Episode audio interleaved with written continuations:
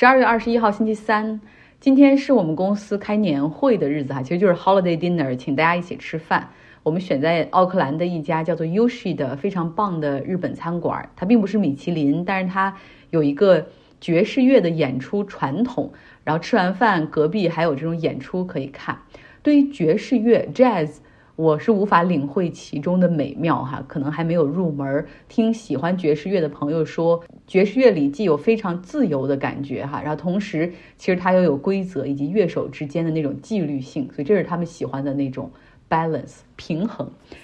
好，来说说新闻。金融市场上最怕黑天鹅，也就是完全没有预期的情况下出来一个让市场惊讶的消息，这是美联储一直努力避免的哈，所以他们。每一次的这个议息会议之前，其实都是充分的沟通意图，旁敲侧击，让市场知道个大概。所以最后每次这个议息会议的结果是否加息加多少，基本上都是在市场的预期之内的。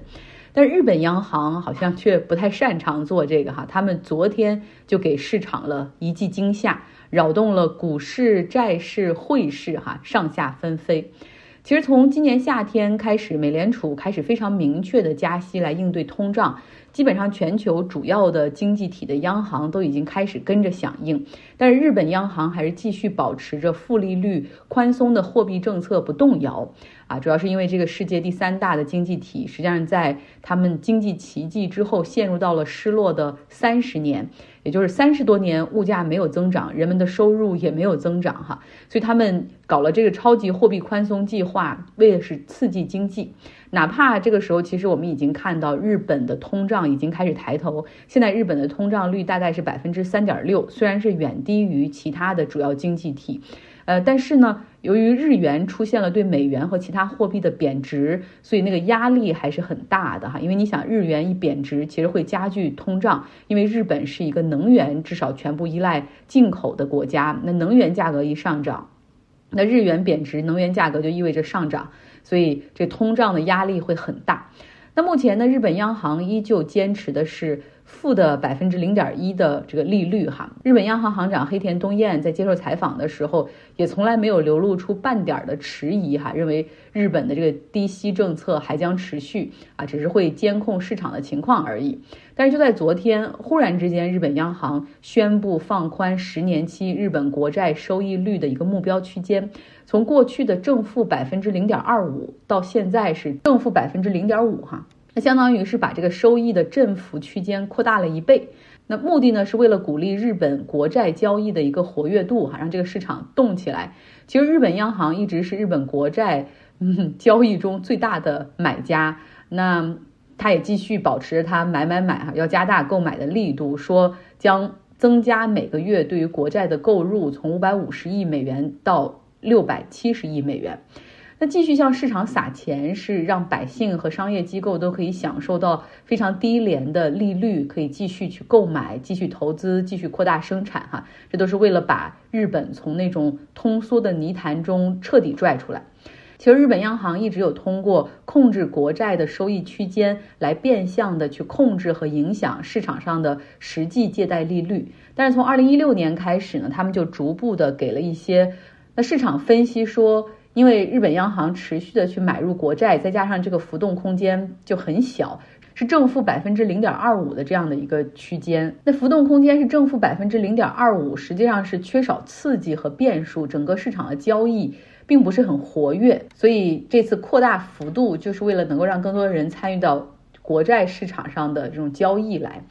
那政策公布之后。这个日本央行的行长黑田东彦也召开了发布会，继续的去公布和沟通他们的意图啊，再次强调说宽松的货币政策和负利率不会改变，现在如果要转向的话还是太早啦。等等，但是外界并不这么想，他们都认为说日本实际上是为在加息做准备，因为考虑到黑田东彦他的任期会到明年春天结束，外界本来也一直猜测说日本央行的更换实际上是日本货币政策转向的那个时候。嗯，那黑田东彦也说，你看我们还继续加大对日本国债的购买，这就是意味着这种宽松的货币政策不会转变。虽然解释很多，但是这个资本市场上不听那一套哈，他们主要是认为说这个加息的压力其实已经很大了。那昨天日经指数的跌幅达到了百分之二点四，日元对美元暴涨了百分之四，日本债市大跌，美国国债下跌，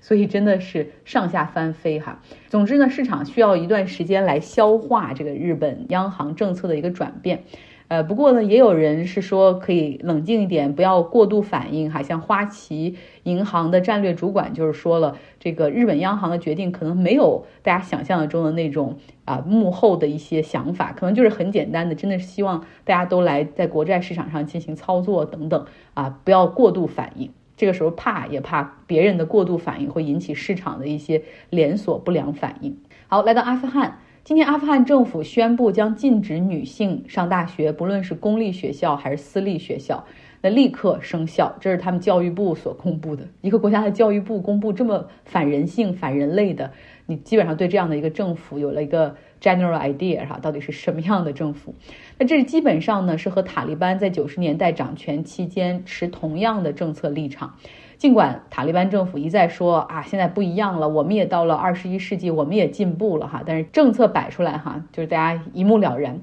其实三个月之前呢，成千上万的阿富汗的女孩儿还有女性，其实参加了各地举行的大学入学的考试。那在今天的这个政策出来之前，实际上塔利班政府它。你能看到它内部的一些政策的摇摆性，哈，它既允许进行大学考试，但是同时又看到他们在大学的校园里实际上是进行了性别隔离啊，对于女性有单独的教室和单独的入入校园的门口，然后女学生的老师只能是女教授或者年老的男性教授来教，然后另外他们所学习的科目也受到全面的限制，就像兽医、工程学、经济学、农业，包括新闻学。都不允许女性来选择，那现在更是一纸禁令哈，不允许女性上大学。这个美国等西方国家，他们一直把这个女性能否接受教育作为是否承认塔利班政府的一个先决条件。所以现在他们这个塔利班政府亮出了他们的牌，这绝对会影响国际社会对于阿富汗政府的承认，以及对于以及对于是否恢复对他们的经济援助哈，这都会受到影响的。那上个月开始呢，女性开始被禁止进入到像首都喀布尔的公园、健身房和游泳池。那私底下一些塔利班的成员表示说，他们还是很希望并且努力啊，让女性可以接受教育。但是，包括你看到两周之前，像阿富汗的三十四个省份中有三十一个省份允许女性参加中学的毕业考试，尽管他们都已经被禁止上学一年多了。但是今天哈，这个阿富汗教育部的这个表态。基本上是毁掉了阿富汗女性的一线希望。近期我们其实没有关注，在秘鲁发生了一个政治的 unrest，一个混乱的状态，事情变化太快了哈。像在十二月八号的时候，我清楚的记得看到新闻说，秘鲁出现了第一位女总统哈，她叫戴安·博鲁阿特。怎么几天之后，这个国家又进入到紧急状态？什么多地抗议频发、骚乱等等。那这个戴安·博鲁阿特，他的上位实际上也很突然哈，他是在十二月七号的时候取代卡斯特里奥成为秘鲁总统。前者试图宣布解散议会，然后让国家进入紧急状态来保持他的权利。那后来被认为是他试图要搞一场政变哈，呃，最后呢，这个卡斯特里奥是走人，由副总统啊戴安·博鲁阿特来接任。其实，在过去五年里，秘鲁这个国家，它本来就是整个南美洲最穷的国家之一，贫困率非常的高，四分之一的人口生活在贫困线之下。啊，这个国家有三千多万人。那秘鲁的政坛也非常不稳定。过去五年里面，他们经历了两个议会、六个总统，不断的出现政客的贪腐丑闻，然后总统被弹劾、被推翻下台，很难说这个政府和议会都是在有效的运行。那卡斯特里奥他之前是一个老师，然后也是工会的成员。他上任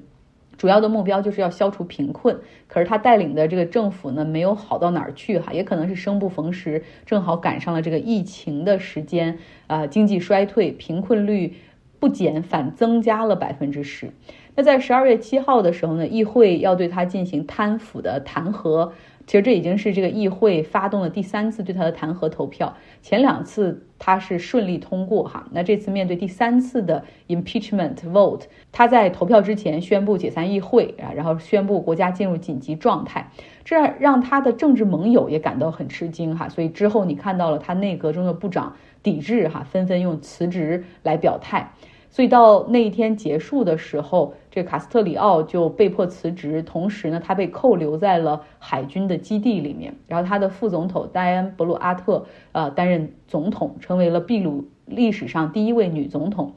不过那之后的第二天，很快哈，这些前总统的支持者就开始走上街头进行抗议，对于警察局、机场、大型工厂进行袭击啊！他们认为说，这个议会现在已经是被一些政治的精英所操控，他们劫持了民选的机制，因为百姓选出来的总统随时可以被议会罢免，百姓要求要出台新的宪法，要重新进行选举等等。那秘鲁后来又被迫进入到了紧急状态，他们的国防部长宣布啊，这个军队开始上街来维持秩序，同时要暂停集会和抗议的这种合法权利，至少三十天。结果这就引发更多人的不满。呃，有一些人其实现在在秘鲁旅行哈的一些游客，他们最后就是被困在这个旅游景区，没有办法离开，因为公路都被抗议的人群所占据着。所以这就是发生在秘鲁目前的一个情况。好了，今天的节目就是这样，希望你有一个愉快的周三。